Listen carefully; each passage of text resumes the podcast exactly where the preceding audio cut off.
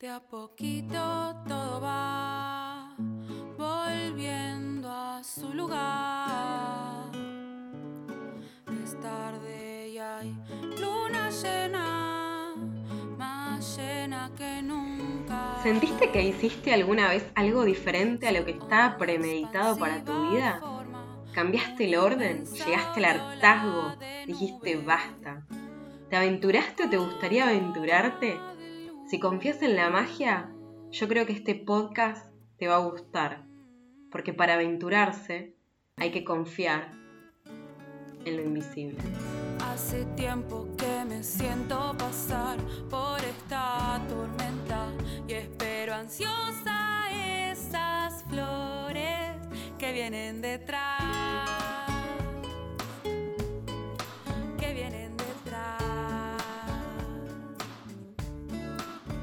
Bueno, sean todos bienvenidos. Muchas gracias por estar, por compartir. Vamos a compartir un lindo espacio. Me llamo Sofía Vega y llevo adelante Cocinar es divertido. Una escuela de cocina que se inició hace varios años producto de una aventura. Por eso voy a citar a Anaïs Nin, que dice así, una poeta erótica. Me niego a vivir en el mundo como una mujer ordinaria, a establecer relaciones ordinarias necesito el éxtasis. Soy una neurótica en el sentido que vivo en mi mundo. No me adaptaré al mundo, me adapto a mí misma.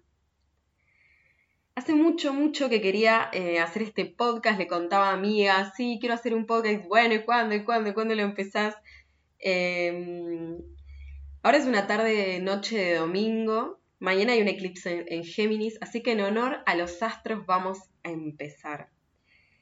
En este primer capítulo me gustaría contarles mi historia, que va a ser la primera de muchas que me gustaría traer acá para compartir.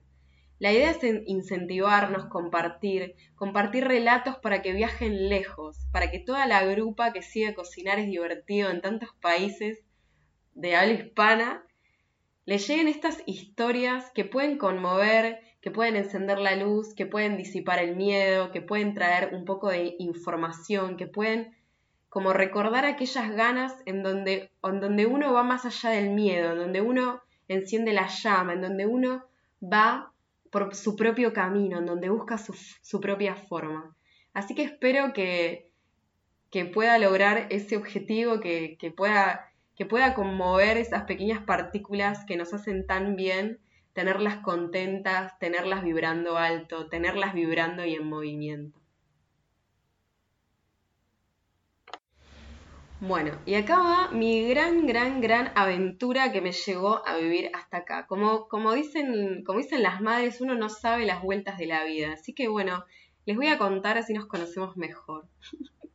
cuando, cuando era más chica y salí del secundario, Entré en, una escuela de cine que se llama eh, la ENER, que es una de las mejores escuelas de cine de Latinoamérica. Es una escuela que entras eh, solo con beca, dando exámenes. No es fácil entrar. Yo sinceramente les soy 100% honesta. Tuve suerte y me preparé para entrar. O sea, me preparé conscientemente para entrar en esa escuela. Pero me acuerdo que le había contado a una amiga que quería entrar y me dijo, mira, esa escuela es súper difícil, no entra nadie. Y yo la miré y como que, como que su comentario para mí era lo mismo que la nada. Yo quería entrar y entré. Así fue como en, mi, como en mis inicios me inicié en el cine. Trabajé en publicidad, cine, en televisión, siempre en, como siempre empezando, como meritorio, hasta que en un momento fui jefa de vestuario de una película, en donde perdí toda la ropa del actor principal, Carlos Portalupi. Se los tengo que contar porque es una gran anécdota.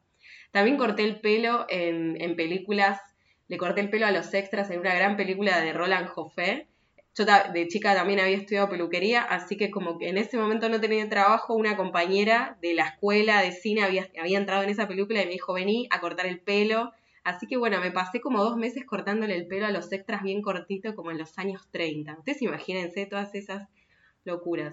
Hasta que en un momento viví una gran crisis, esa, esa, esa situación, ¿vieron esa, eso que dicen la noche oscura del alma? Bueno, fue así, tal cual, la noche oscura del alma, en donde ninguna de las cosas que hacía me ponía contenta, en donde, en donde estaba viviendo la, la mayor soledad y la mayor sensación de abandono de mi vida.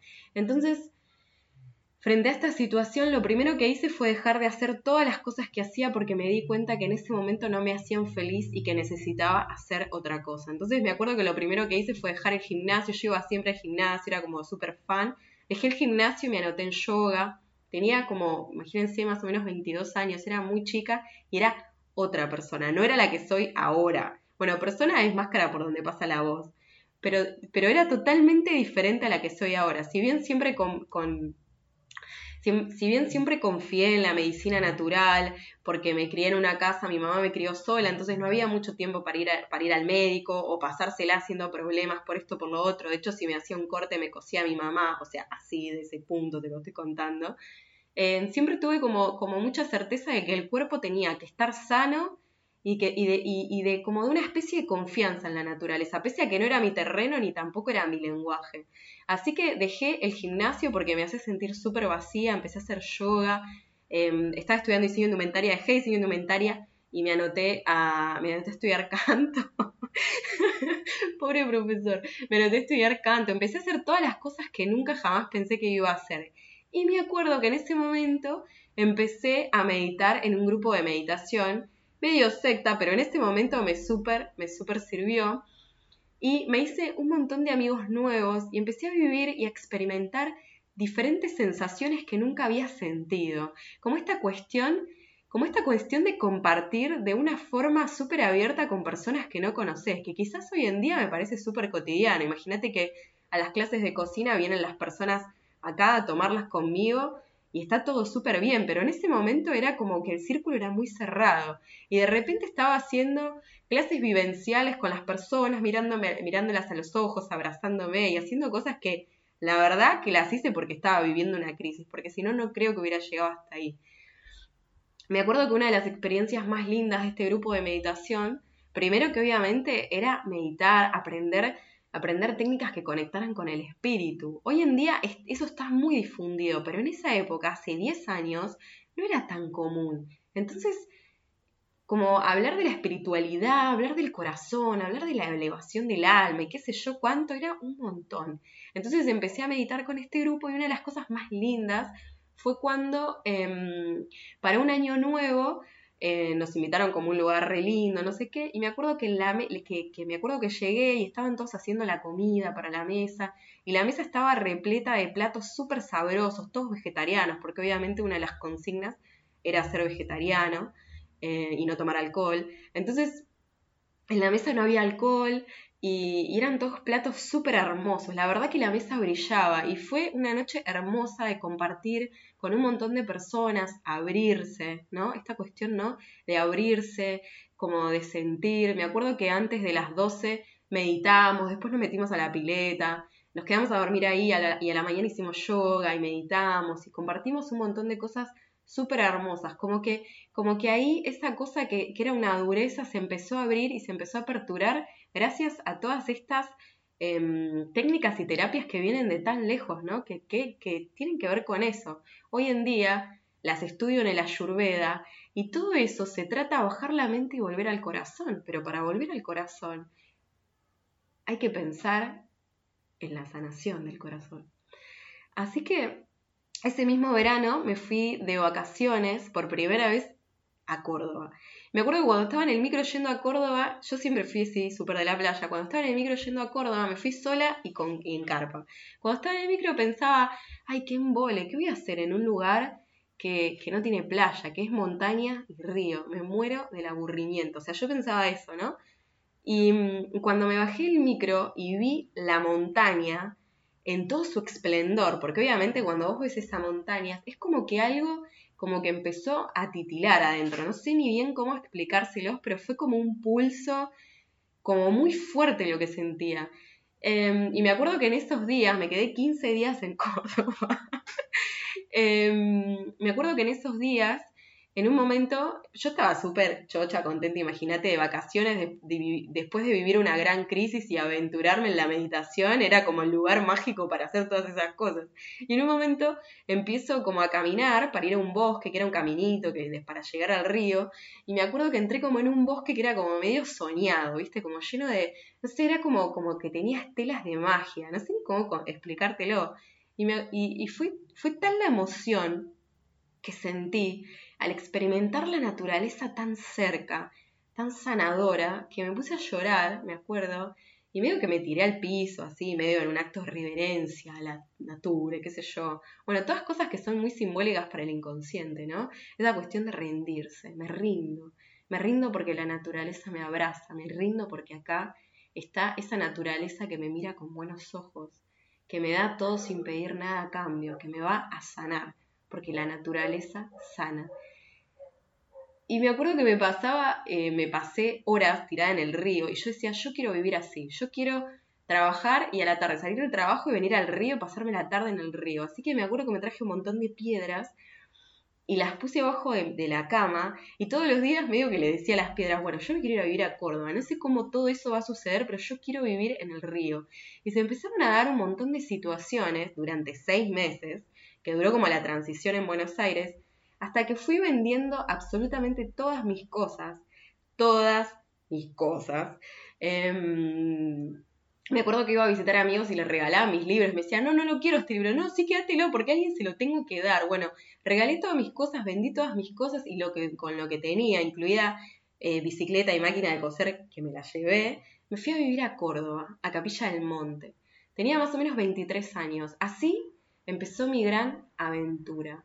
La verdad, no sé qué era lo que fui a buscar, no sé qué era lo que tanto necesitaba, pero de alguna forma el destino y esa crisis me llevaron ahí. Y ahí empezó la gran, gran aventura. Una de las cosas más importantes que me pasó ahí fue que me di cuenta de la simpleza, de lo poco que necesitaba. Creo que en el año y medio que viví allá, lo único que me compré fue un lápiz de labio. Sinceramente no se necesitan tantas cosas. Sinceramente me suspiro porque como que me vienen unos recuerdos tan hermosos. En ese momento empecé, em, viviendo allá, empecé a, colaborar en un lugar que se llamaba el Jardín de los Presentes, que era de, em, era de permacultura. Entonces lo que hacían era como construir casas de barro, como pequeñas cosas de barro, entonces lo que vos colaborabas era como, no sé, ir a hacer la mezcla, ir a revolver y toda la historia. Bueno, yo estaba ahí ayudando eh, en ese lugar que era muy lindo y siempre me contaban que cerca de ahí una señora, que se llamaba María Elena, daba clases de cocina gratis tal día em, y vos tenías que llevar un alimento orgánico para compartir y todos cocinaban lo mismo. Y me acuerdo que siempre me contaban y a mí me llamaba muchísimo la atención ir a cocinar, pero no me animaba, me daba mucha vergüenza, o sea, como yo decía, ¿qué voy a hacer ahí? Aparte yo como re mal, como un montón de pan, yo pensaba eso, ¿no? Este, y me acuerdo que yo no sabía que ella vivía donde ella vivía y yo siempre pasaba por su casa. Entonces imagínense, calles de tierra, casas todas redondas, hechas como se le canta a la persona que la está construyendo. O sea, estamos hablando de un lugar que cada uno construye la casa como quiere. Casas de barro, casas con ventanas con azulejitos, bueno. Y me acuerdo que pasé, pasaba siempre por su casa que yo no sabía que vivía ahí y me llamaba muchísimo la atención el jardín que tenía afuera, botellitas colgando de los árboles, tenía deshidratadores solares, que yo en ese momento no sabía que eran eso, tenía deshidratadores solares, huertas solamente de flores, o sea, el lugar era increíble. Hasta que un día, yo siempre tenía ganas de ir y no me animaba, hasta que un día como que medio que soñé que iba y que la conocía y que estaba todo bien. Así que me levanté la mañana, me levanté retarde Dije, bueno, voy, agarré la bicicleta y no sé cómo, pero fui, no llevé nada para compartir, fue como un impulso. Y, estaba, estaba el lugar en plena clase, la clase se daba en un, en un jardín que era hermoso, estaba lleno de gente, venía gente de todo el mundo, era una cosa loquísima, ¿no? Lo que se estaba manifestando ahí, como muy parecido a lo que yo había empezado a experimentar en estos lugares de meditación, ¿no? Esta cuestión del compartir. Em, y me acuerdo que, la veo a María Elena y le digo, hola, soñé con vos, que tenía que venir. Eh, quiero estudiar con vos, le, le digo, ¿no? Y me mira y me dice, bueno, ¿querés ser pasante? Yo le estuve pidiendo todos estos días a Dios que viniera alguien a ayudarme porque no doy abasto con la tarea. empezás mañana.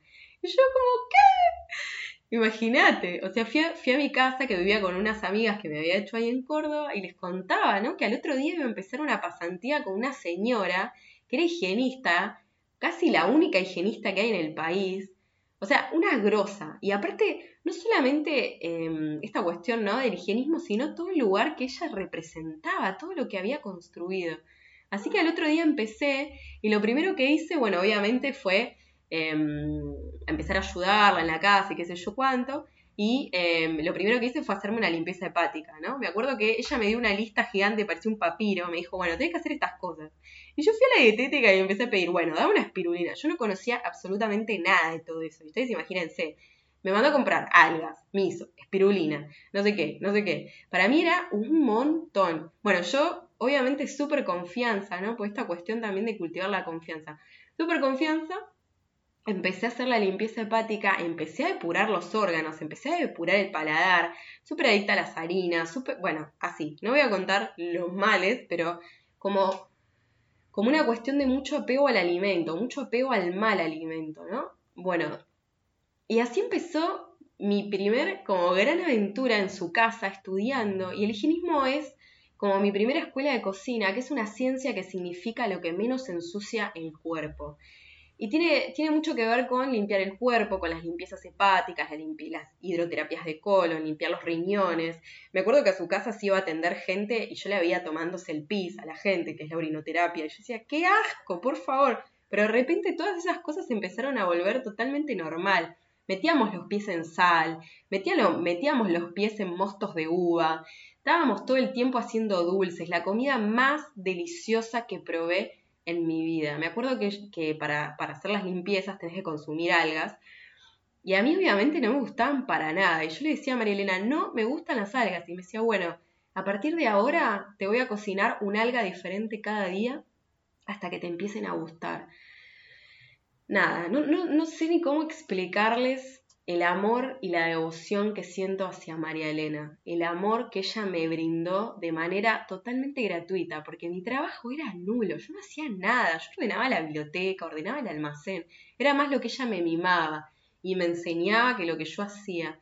Pero la verdad es que en ese momento yo me llevaba los libros de, de su casa a mi casa, porque me los prestaba, y me acuerdo que me pasaba la tarde subrayando, ¿no? En un cuaderno, como que iba escribiendo, los iba traduciendo, ¿no? Traduciendo, bueno, como a mi forma, porque obviamente cuando vos lees esos libros, de alguna manera los tenés que interpretar para también poderlos comprender, ¿no?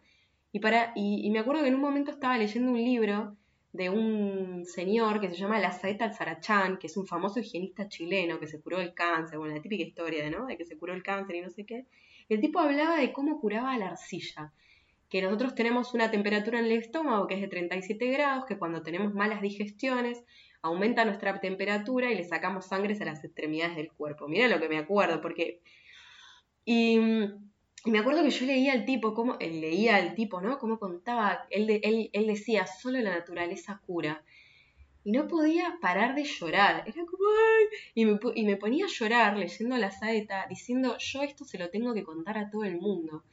Porque hay un momento en donde vos confías, es como que abrís los brazos, es como que nada es imposible. O sea, realmente vos me venís y me hablas de algo y yo te voy a decir si es posible, porque en todo lo, en, como en todas las dimensiones y en todos los mundos, todo es posible. Si la mente humana lo puede crear, eso existe. Entonces, para mí la naturaleza era como un lenguaje que yo ya lo tenía, yo ya lo sabía, no sé cómo explicárselos.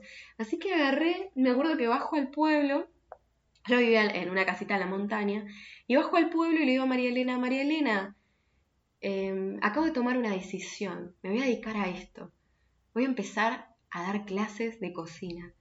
Y me miró así re emocionada y me dijo, sí, vas a ser una excelente maestra. Ay, me emociono. Así que nada, como que en ese momento, imagínense, yo tenía como 24 años más o menos, en ese momento como que tomé la decisión de dar clases de cocina de todo lo que había aprendido. Había aprendido cosas de huerta, de la tierra, de limpiezas del cuerpo, había aprendido cómo eran los procesos en las personas. Obviamente era muy inicial, estaba iniciándome. Y no solamente iniciándome, sino que también era como muy joven en mi experiencia. Pero realmente cuando hay algo tan maravilloso para enseñar, uno no se lo puede callar, porque es como que taparle, es taparle el pico a los pájaros. Los pájaros no pueden no cantar. Bueno, lo mismo nosotras. O sea, si hay algo que nace de tu corazón, es como que es súper importante cantar. Y me acuerdo que también en ese momento que estaba con las clases de meditación, yo como que me empecé a dar cuenta de que, de que las personas tenían como una especie de propósito, ¿no? También leía un montón de libros de estos de metafísica y toda la historia. Ahí empecé a leer todo eso. Y me acuerdo que escribía en un cuaderno, ¿no? Una chica me había enseñado como, a visualizar. Entonces yo visualizaba como quería. Yo decía, bueno, quiero, quiero hacer grupos de amigos, quiero conocer gente nueva, que me lleve como, que me lleve como a vivir experiencias nuevas, ¿no? Y me acuerdo que siempre decía, y bueno, y me gustaría saber para qué vine. Me gustaría saber eh, como qué tengo que hacer para ayudar. Yo ponía eso, ¿qué tengo que hacer para ayudar? Así que bueno, como, como a partir de esta aventura descubrí qué era lo que tenía que hacer para ayudar. Y sinceramente les digo algo, han pasado muchas cosas en estos años, pero muchas cosas, de todo lo que te puedas imaginar. Pero cuando estoy ahí, lo que me sostiene es esto que me gusta hacer. Y todo el tiempo lo hago, porque es yo, tiene que ver conmigo. Así que me volví de Córdoba y no sé cómo le empezaba a decir a todo el mundo que iba a dar clases de cocina y todos me miraban y me decían, me hacían así, porque obviamente hoy en día está como más difundida la cuestión de emprender, de mm, como de autogestionarte, pero en ese momento yo le decía eso a la gente y me miraban, o sea, eran muy pocas las personas que confiaban al 100% en mi propósito y en lo que yo tenía ganas y en lo que decía que iba a hacer. O sea, todos me miraban y era como, sí, sí, claro, sí, sí, claro. Y yo sí, voy a dar clases de cocina, voy a dar clases de cocina voy a dar clases de cocina. Y así estuve un montón de tiempo, hasta que en un momento le tenía que dar clases de cocina a, una chica que quería tomar ella y toda su familia, y su familia era como súper vaga, era como que ella quería que su familia aprendiera a cocinar porque a ella le gustaba, pero su familia no quería saber nada. Entonces me acuerdo que yo para incentivarlos y motivarlos, creé un grupo de Facebook que se llamaba Cocinar es divertido. era como un grupo cerrado y era para que ellos se motivaran. Y yo decía, bueno, dale, cocinar es divertido. Y así nació Cocinar es divertido. Mil veces en estos años he pensado cambiar el nombre, porque es un nombre re infantil. Pero a la vez, vos me preguntas, y la verdad, cocinar es divertido. No tengo mucho más para decir al respecto. Así que así empezó esta historia, esta aventura. ¿Quién me iba a decir que a partir de esta gran crisis yo me iba a animar a vivir en Córdoba y que iba a conocer a una persona que me iba a regalar con las manos abiertas y el corazón abierto su conocimiento para que yo lo pudiera integrar, asimilar, digerir y hoy en día pasarlo a través de mi experiencia y compartirlo como soy yo, como yo quiero, como yo tengo ganas, a mi forma, a mi, a mi modo, no me adapto al mundo, como dice Anaïs Nin, me adapto a mí misma.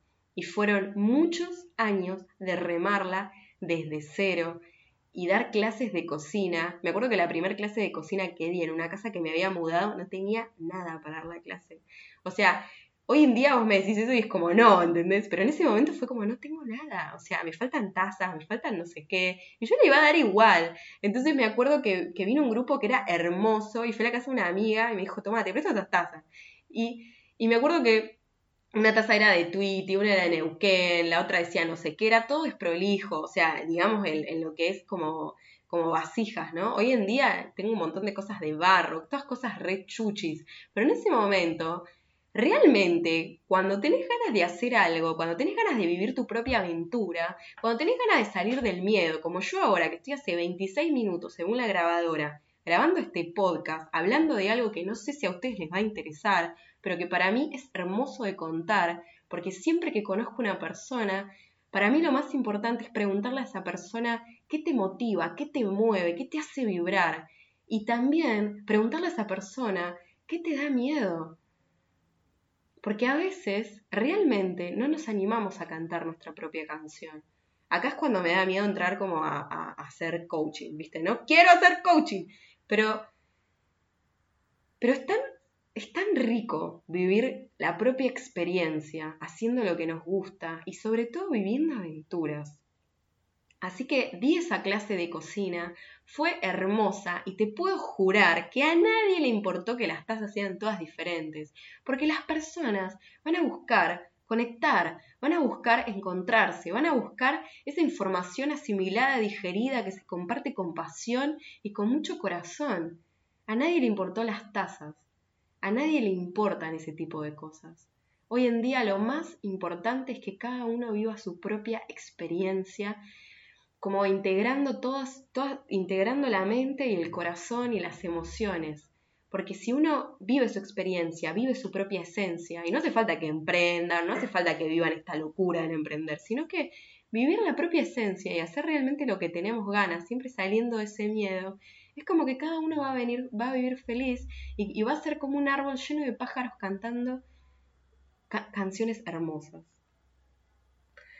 Así que bueno, hasta acá llegó esta aventura de cocinar es divertido la primera. Espero no haberla hecho muy larga, me gustó mucho contárselas, siempre me, para mí es muy hermoso. Eh, me acuerdo cuando, bueno, hace varios años que doy clases de cocina presenciales, bueno, este año no porque estuvimos en pandemia, eh, y verle, y me, me, encanta porque verle las caras mientras yo les cuento las aventuras de la gente que conozco, es como que siento que se les, como que se les empieza a brillar algo en los ojos, ¿no? Como que, como que sienten como ese impulso de decir, che, me voy a animar, che, lo voy a hacer, che, qué onda. Entonces, la verdad que si te puede acompañar un ratito con esta historia, para mí es un montón. Para terminar, hacer lo propio no es tarea sencilla. Se trata de eso, ¿no? De encontrar la propia forma adecuada, que sea auténtica, auténtica a vos, o sea, tu forma. Así que bueno, si me querés eh, mandar tu aventura, me la puedes mandar a hola gmail.com. Me hice un mail serio, porque todos me decían que me tenía que hacer un mail serio, yo me hice un mail serio, ¿ves? Estoy empezando a hacer caso. Gracias a Cocinar es divertido encontré que la naturaleza es mi máxima expresión. No hay nada más lindo que compartirles esto, porque la naturaleza me sana, me cura, y todo esto que les cuento sale de mi corazón. Así que en la próxima sesión vamos a tener una invitada muy especial. Y bueno, espero que les haya gustado y si me quieren escribir para compartirme sus, sus sensaciones y sus impresiones, más que bienvenidas. Soy Sofía Vega de Cocinar es Divertido, estoy en Buenos Aires, Argentina, grabando antes de un eclipse de luna llena en Géminis. Un momento muy especial en donde me animo a compartir sin miedo estas locuras. Gracias. La